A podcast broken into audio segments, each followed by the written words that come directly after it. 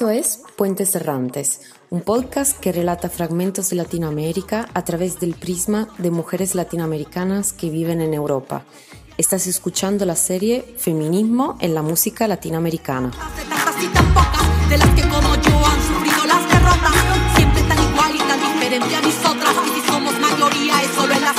Hola a todas, todos y todes. Les damos la bienvenida a nuestro tercer episodio sobre el feminismo en la música latinoamericana, que es parte de nuestro podcast Puentes Errantes.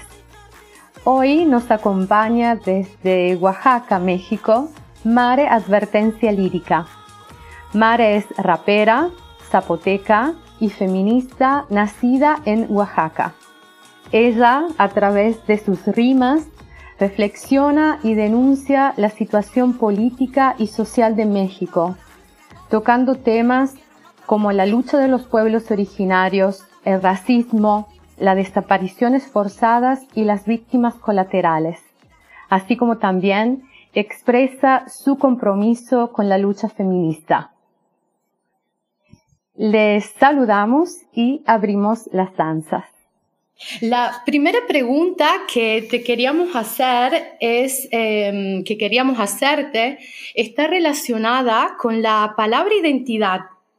Eh, tú eres eh, zapoteca, eh, sabemos que en Oaxaca conviven 16 pueblos originarios y entre las personas de los pueblos originarios emerge un conflicto interno de no saber si pertenecen a la ciudad o, a la área rural, ¿sí?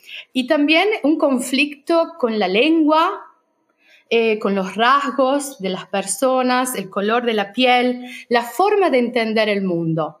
Entonces, te queríamos preguntar, te queríamos, eh, queríamos saber si nos puedes contar de esta situación. Claro, bueno, trataré de ser breve en, la explicación, pero justo una herencia colonial es esta negación primero del Estado hacia las identidades culturales diversas, este racismo arraigado también en la sociedad mexicana, donde a pesar de que hay un mestizaje que hace que mucha de la población seamos gente de color, eh, hay una negación todavía a que los pueblos originarios existen y coexisten en este momento. Como bien mencionas, tan solo en Oaxaca somos 16 pueblos originarios, pero a nivel país se reconoce eh, por lo menos, ¿no? Entonces, hay una diversidad cultural enorme.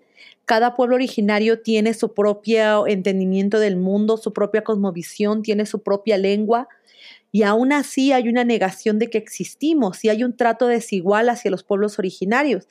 Esto es lo que genera pues una desigualdad que no solamente es hacia las personas, sino hacia los territorios. Ahora mismo enfrentamos proyectos extractivistas donde el Estado decide por el territorio de una comunidad, donde se le favorece la voz de la gente que no vive en ese territorio a la voz de la gente que está lidiando ahí con ese conflicto y donde además hay un montón de conflictos también territoriales incluso entre los propios pueblos donde el Estado se mantiene al margen permitiendo que la violencia siga creciendo y se expanda, ¿no? Eh, se, se mezcla también con esta violencia generalizada por la guerra contra el narcotráfico, este plan de Estado que fue tomado eh, hace, hace algunos años, en 2007, por el presidente Felipe Calderón, y que lo que ha generado es una violencia en todo el territorio, pero particularmente donde muchas de las víctimas colaterales justo responden a la gente en los territorios de los pueblos originarios, a la gente en las periferias, a la gente...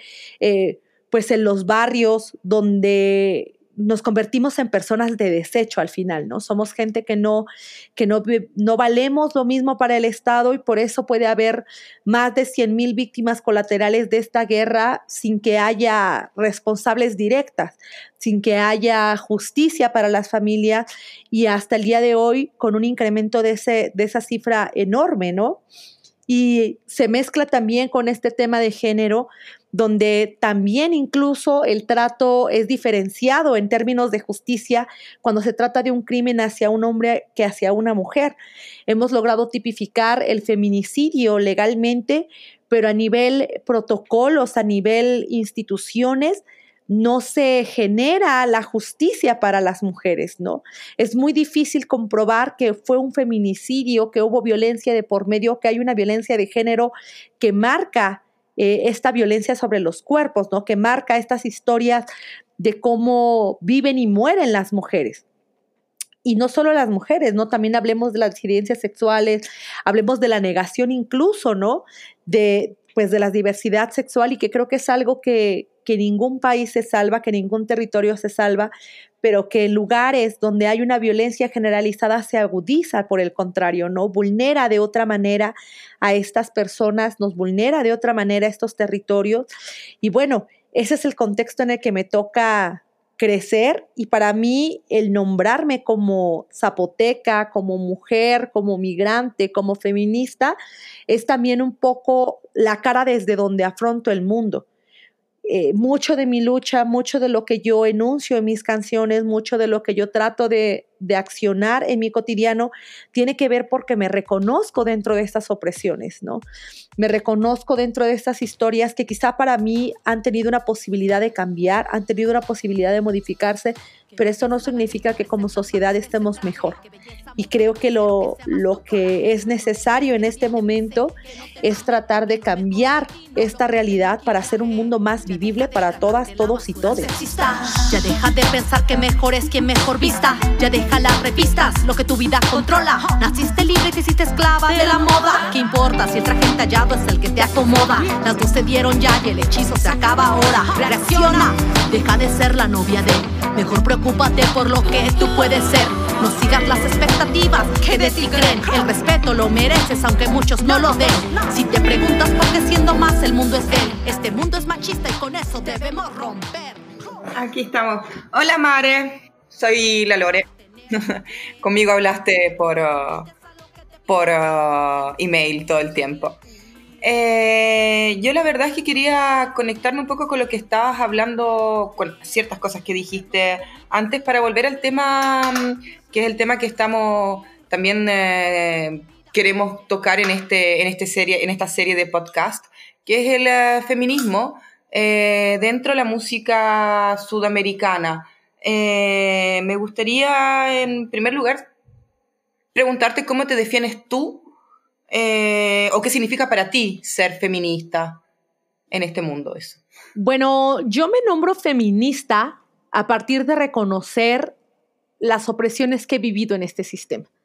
O sea, el reconocer que justo la violencia que me ha atravesado no es coincidencia, sino es una cuestión política, es una cuestión de decisión social, ¿no? Y que me ha colocado desde el haber nacido en un cuerpo biológico, del haber crecido en una condición étnica, eh, territorial, en una, en, en estas decisiones que no fueron mías, ¿no? Sino alguien decidió que por yo ser esto, merecía este tipo de vida, ¿no? Merecía esta realidad.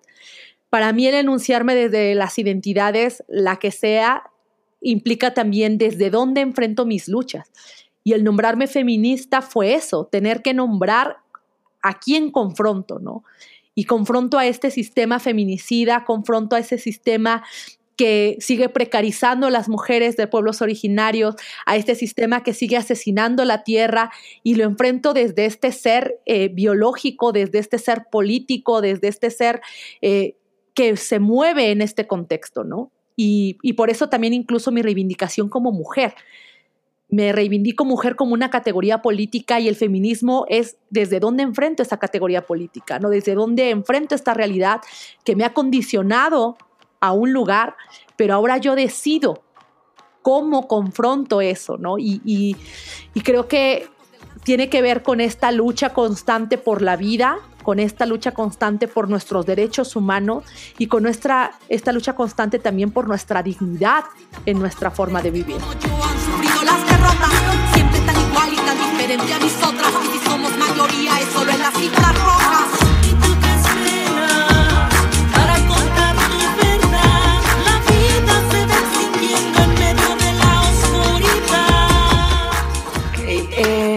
gracias. Te pregunto todavía mm, eh, siempre en este sentido, eh, ¿qué rol crees que ha tenido la, tu música y la de otras mujeres en, el, en este resurgimiento de feminismo en Latinoamérica?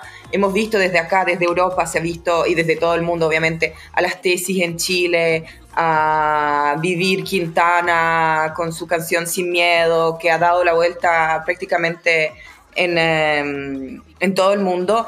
Una cosa que me gustaría decirte como premisa también es que acá en, en, las manifestaciones eh, de Non Una de Menos o manifestaciones feministas, la música que se pone es siempre sudamericana, feminista sudamericana, claramente. Por eso te digo, tiene una importancia que trasciende las, fronteras. o sea, va más allá del mismo continente, más allá del mismo lugar en el que se escribió o se hace esa canción, ¿no? No sé si yo lo, o sea, yo, yo he hecho la música que he hecho primeramente por una necesidad personal, por una necesidad mía de catarsis, de identificarme, de reconocerme, pero que creo que justo como sociedad tenemos estos duelos estas deudas históricas me atraviesan no solo a mí. Por eso lo que yo digo hace sentido en los oídos de otras hermanas.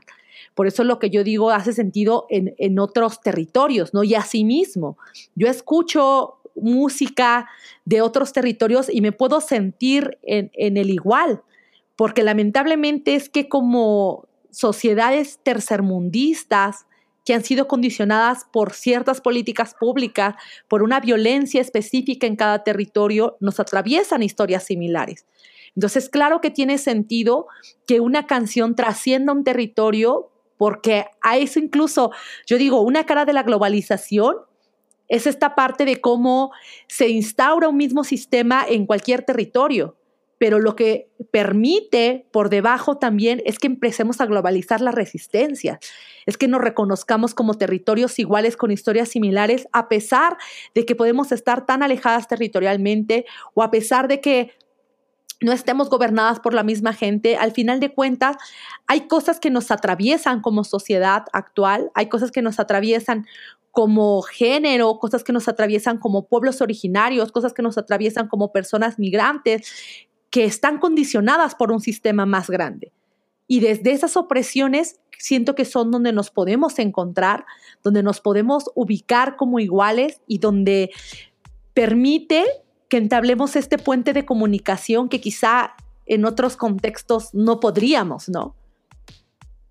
Lo interesante y, lo bueno siento quizá de esto, aunque podría ser en mejores circunstancias, pero de lo malo también podemos o sea, lo positivo que saco es que logramos empatizar más con gente a la que no conocemos físicamente, que logramos entender y humanizarnos desde saber que nos atraviesan las mismas problemáticas.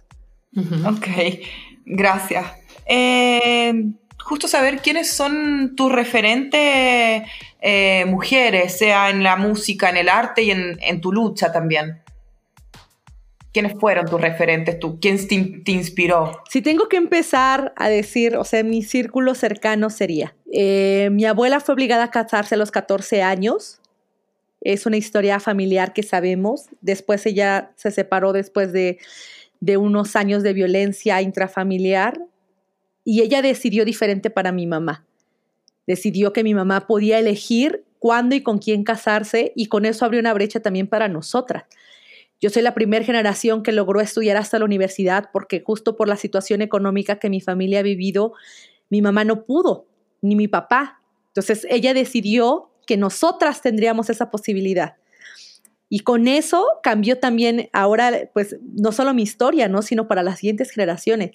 Para mí la influencia mayor la he tenido en mi círculo cercano y claro que escucho a muchas mujeres alrededor, pero siento que sin esas decisiones personales, familiares que se han hecho, yo no sería la persona que soy. Y entonces a las primeras que tengo que reconocer es a mi propio linaje, a mi, propia, a mi propio núcleo y a las mujeres que han sacado la casta por nosotras, ¿no? A lo mejor ellas sin saber que nos estaban heredando, pero definitivamente yo no sería la que soy sin, sin la familia que me tocó, sin el linaje que también atravesó violencias, que también atravesó injusticias, pero que sobre eso también decidió que nosotras tuviéramos otras oportunidades en los tiempos del cáncer de mama, cuando el machismo mató a muchas hermanas, cuando fueron perseguidas como sabemos que el rap en México tiene muchos años existiendo, es un género que nace desde abajo, que mm, desde la periferia, en el barrio, y tú has sido una pionera en este género. ¿En qué modo eh, el magisterio disidente, la poesía y la literatura influyeron?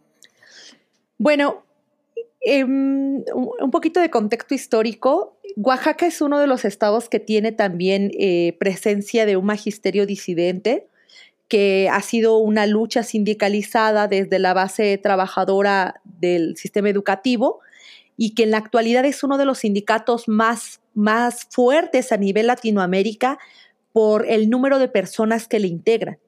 Esto hace que primero generen una incomunidad al Estado, pero también que en sus propias prácticas logren abrir brechas para justo esta transformación del pensamiento y estas, pues estas historias disidentes, ¿no? De cambio.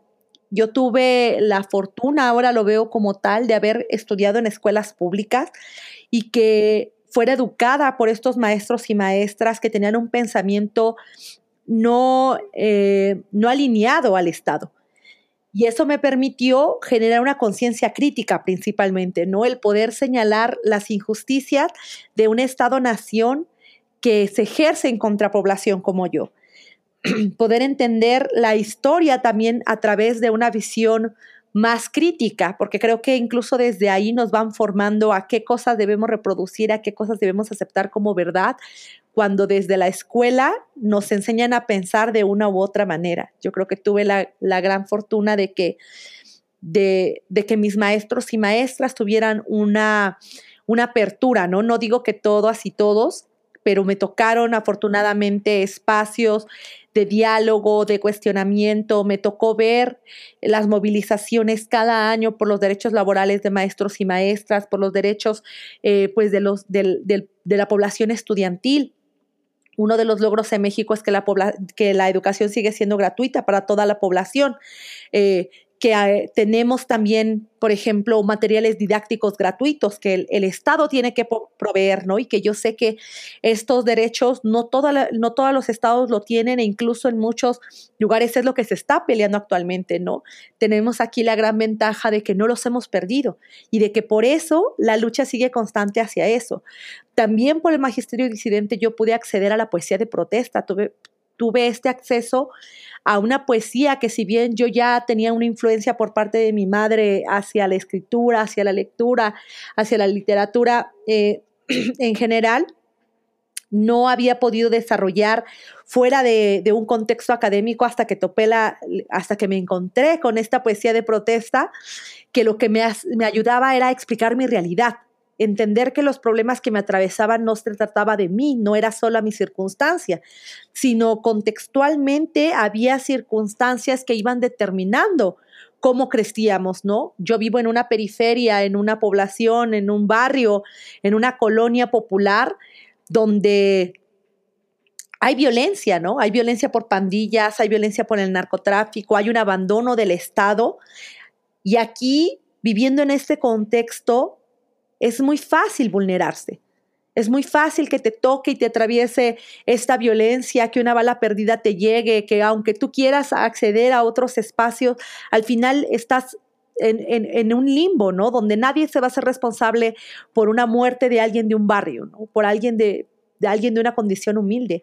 Entonces, cuando yo topé, cuando yo encontré eh, esta poesía de protesta, me ayudó para entender que no era casualidad que esta, violencia, eh, que esta violencia existiera, que no era casualidad que me tocara esta vulnerabilidad, sino que había ya como una realidad existente. Y esto te lo estoy hablando cuando yo tenía 10 años.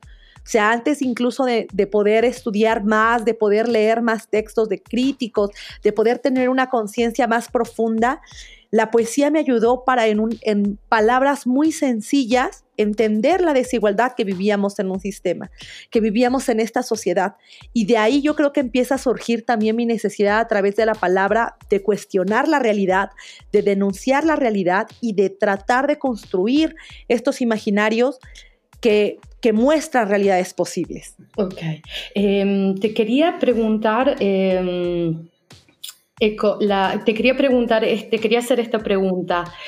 Em, ¿Cómo fue, siendo pionera en este género, eh, generar, abrir, porque tuviste que abrir un espacio propio en la comunidad artística? Fue difícil, eso sí, fue muy difícil.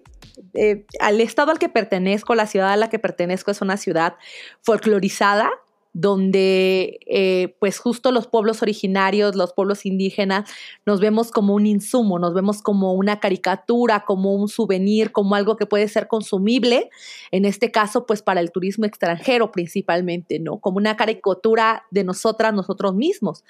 Entonces, cuando yo intento hacer algo que además no encaja ya con esa caricatura que quieren de los pueblos, pues las puertas se cierran. Yo tuve que, justo con, con la comunidad eh, de hip hop en Oaxaca, tener que generar una escena independiente, ¿no? Desde nuestros propios recursos, invirtiendo nuestro propio dinero, buscando nuestros propios espacios, peleando con, como, con estos espacios oficiales que ya había, peleando como con esta gente que no apostaba por, por algo que no fuera folclore, algo que no fuera esta caricatura de los pueblos, ¿no? Fue complicado. Hubo un momento que yo siento que sí es un antes y un después para, para el hip hop en Oaxaca y tiene que ver con, con el movimiento social que se, que se dio en 2006, que fue un levantamiento social justo a, raíz de una, un intento de desalojo al magisterio eh, oaxaqueño y que lo que genera es un levantamiento popular que mantuvo tomada la ciudad alrededor de cinco o seis meses. Y en este tiempo las instituciones desaparecieron, la policía, los cuerpos policíacos se resguardaron o se mantuvieron ahora como grupos paramilitares, pero cambió muchísimo la realidad en esos meses porque la gente, y creo que, que mucha gente en Latinoamérica lo entenderá, ¿no? Cuando se dan estos movimientos sociales que involucra masivamente una diversidad, no puedes volver a lo mismo o sea, hay un antes y un después. Y para lo que marcó también fue que el rap encontró un lugar dentro de la lucha social. Encontró un lugar como un medio de comunicación, como un medio de documentación de lo que estaba pasando. Y también como parte, ¿no? De, de nombrarse parte de esta comunidad donde eh, la música, el arte tiene también su propio lugar. Entonces, después de 2006, con este movimiento social, hubo más apertura también hacia lo que estábamos haciendo. Yo empezaba ya como a acercarme a los kilómetros del preso, a eventos político-culturales, a las barricadas culturales que después se llamaron, a todo este tipo de, eventos donde se requería una, un apoyo para que la gente volviera como un tanto a sanar, un tanto a reencontrarse, un tanto a, a respirar, ¿no? Yo siento que el arte lo que nos permite también es esos momentos de descanso, de, de respirar. En torno a todo lo que está pasando, podemos tener esas, esos escapes, ¿no? A través del arte y que yo creo que tanto la gente que hacíamos rap sí, sí, creamos esos refugios a partir de, de, encontrar estos pequeños espacios de diversión, de entretenimiento, de goce, ¿no? Creo que, que justo una lección que he aprendido no solo con el movimiento social, también con, con los desastres naturales que, que, me ha tocado acompañar aquí mismo en mi territorio, ha sido que una comunidad que no tiene fiesta es una comunidad que apunta a la muerte. O sea, una comunidad que no puede bailar, que no puede cantar, tiene un duelo profundo que resolver. Y creo que entonces la música, el arte se convierte también en, en ese medidor de qué tan saludable estamos como sociedad. ¿no? Pasa en los barrios violentos donde no se puede hacer una fiesta porque puede suceder algo, ¿no? Eh, pasa en los momentos donde hay un desastre natural, donde las energías se canalizan hacia otro lugar. Pasa así también en los movimientos sociales donde hay una violencia del Estado que muchas veces nos distrae de nuestra propia humanidad, ¿no? Entonces, creo que el arte se vuelve este indicador, este acompañamiento, este escape, este, este lugar neutral donde podemos encontrarnos y que yo creo que para mí fue encontrarme desde ese lugar, ¿no? Yo tuve que resignificar también en algún momento por qué hacía rap, por qué hacía música, a pesar de entender que sí había desigualdades, era más cómo yo misma genero esto sin que me siga doliendo. Porque también eh, yo en algún momento siento como en mi primera etapa de creativa, de creadora, tenía mucha rabia, tenía mucho dolor, tenía un duelo profundo que resolver. Y entonces todo lo hablaba desde ahí, ¿no? Todo lo hablaba desde ese, desde ese sentimiento legítimo, pero que no necesariamente es sanador.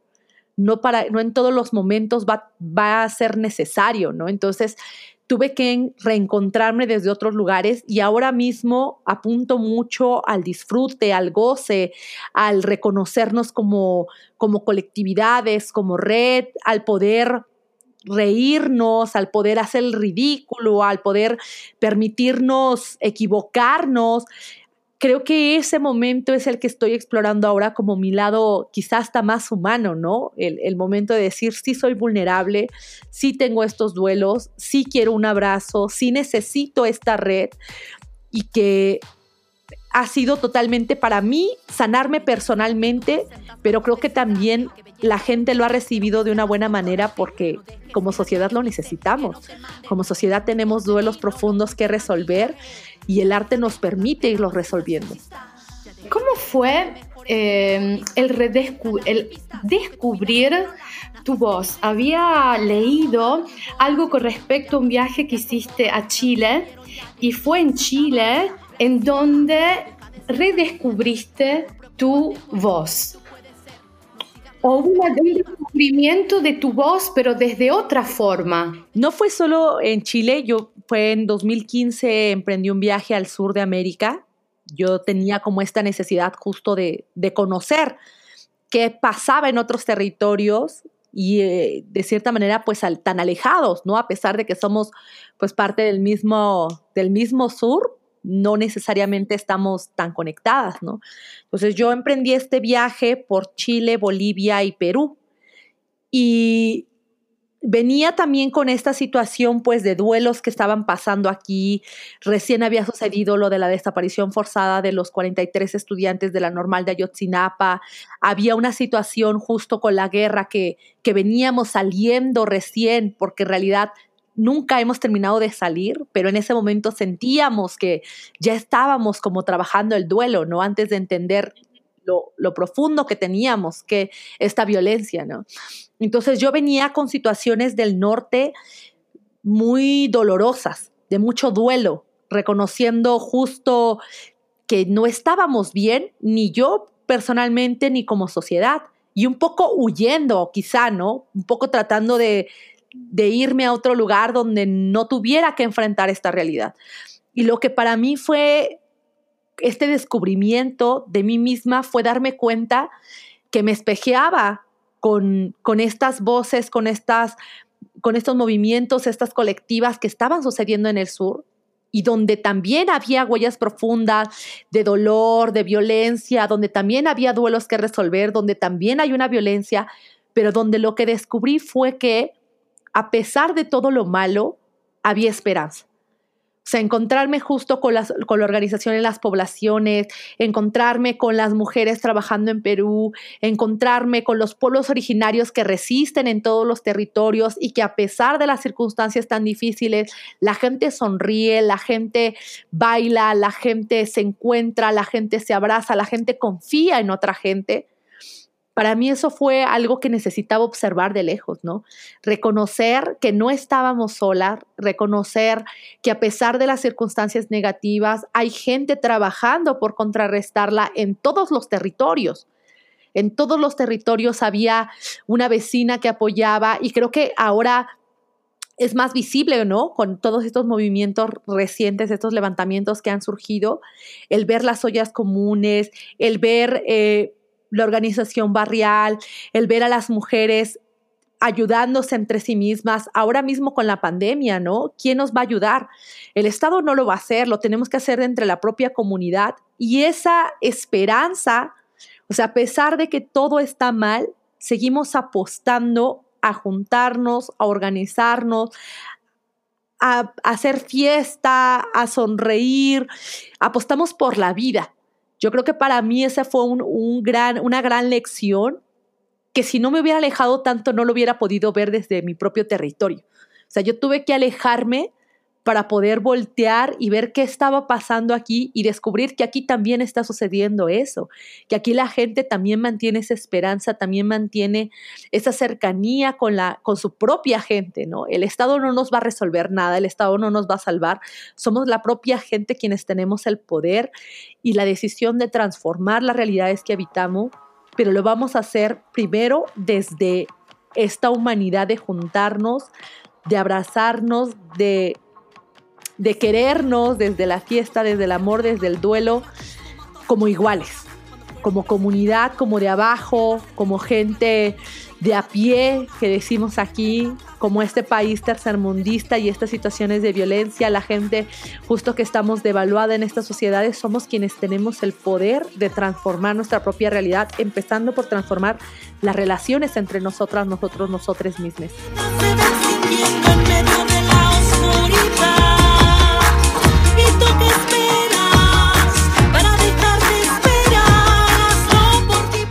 ¿En qué proyecto estás trabajando en este periodo? Bueno, acabamos justo de terminar un proyecto de derechos humanos sobre la desaparición forzada en México, que justo es la canción que una de las canciones se va a estrenar en febrero.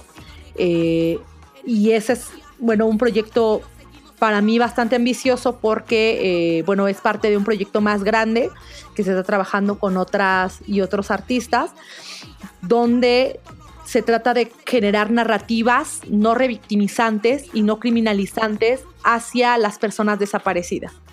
Entonces, porque justo siento que, bueno, en Latinoamérica el tema de la desaparición forzada es un problema de décadas atrás, ¿no?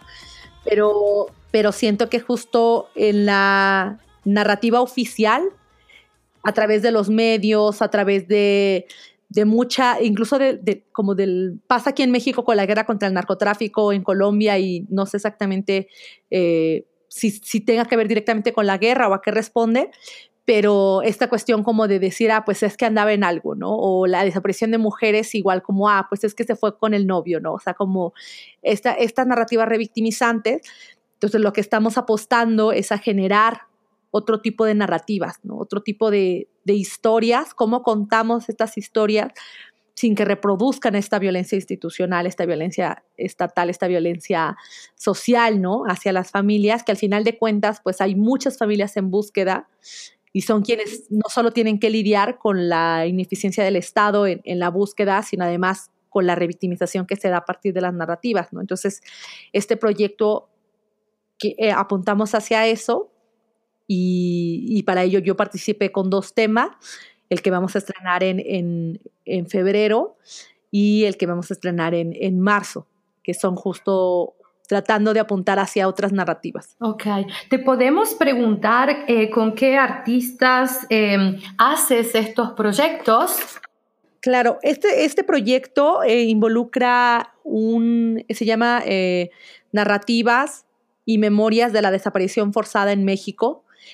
Y está involucrado no solo la música, está involucrado, por ejemplo, el performance con el compañero Lucas Avendaño, un, eh, un performancero mushe, quien además se ve afectado directamente por, por, la desaparición forzada de su hermano, quien lamentablemente, bueno, fue localizado ya el cuerpo, pero fue sin vida, ¿no? Entonces, Ahí eh, él va a presentar también parte de un performance. Hay unas compañeras que son de un colectivo de gráfica eh, que van a estar participando con la gráfica. Hay un colectivo de, teatro que está también haciendo una obra. Hay una colectiva de, eh, de títeres que están haciendo una como una instalación de muñecas que las propias madres decoraron, ¿no? Todo esto se va a hacer, se va a estar moviendo a nivel digital, porque claro, ahora la nueva normalidad nos sigue manteniendo aislada, pero también la idea es que esto tenga un impacto, un impacto fuerte, ¿no? Que logremos comunicar a la mayor cantidad de personas posibles a través de diferentes artes, por eso es,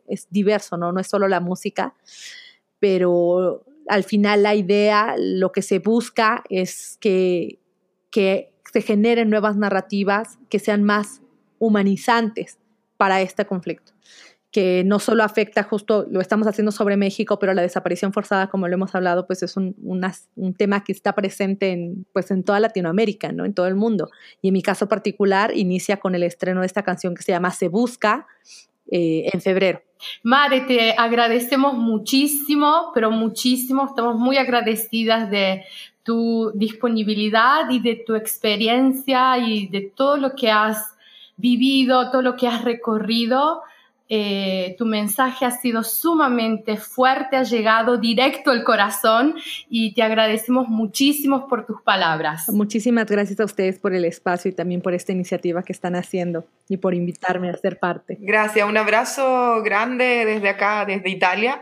Eh, volvemos a decir que te esperamos y, te esperamos también en esta manera que decíamos antes en lograr ayudar a difundir lo que, lo que se tiene que difundir. Eso. Ya, pues estaremos en comunicación también para eso. Se busca, ley en la ficha pegada en el poste de la esquina para dar vuelta a mi cuadra. Cabello largo, negro, uniforme de secundaria. La familia se preocupa, su papá sale a buscarla. Se busca, nunca volvió del trabajo. Pantalón de mezclilla y camisa cuadros. Después de varios días en la ciudad preguntando, por fin en la fiscalía su esposa le hicieron caso. Se busca, saben que lo detuvieron, no se lo llevaron solo. Hubo testigos del hecho, ahora dicen que no está, que no saben paradero, pero del operativo hablaron en el noticiero. Se busca, su mamá pagó el rescate, pero de su paradero desde entonces no se sabe. Han cubierto con su rostro varias calles principales. Hay una investigación abierta, pero no hay avances. Porque vivas se las llevaron,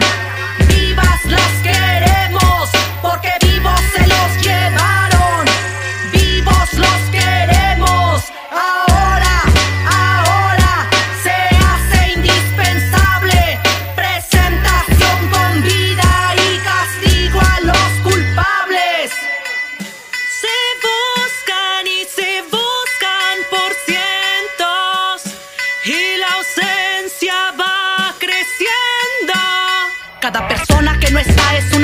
que nos sana. Nos vamos convirtiendo en una sociedad sin alma. Hay una bestia allá afuera acechando a nuestra casa. Y si como pueblo lo permitimos, ¿cuándo acaba?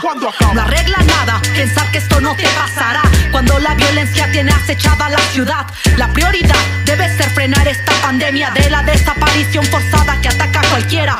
También yo busco a quien nos hace falta, pues viviendo en este infierno no se sabe quién se salva. La cifra es alta y también aumenta el miedo, pero en la incertidumbre se guarda siempre el anhelo que quien no está pueda regresar de nuevo, que la búsqueda se envide y se detone el paradero. Que la justicia llegue si vuelven solo los cuerpos y que nunca otra familia tenga que pasar por esto.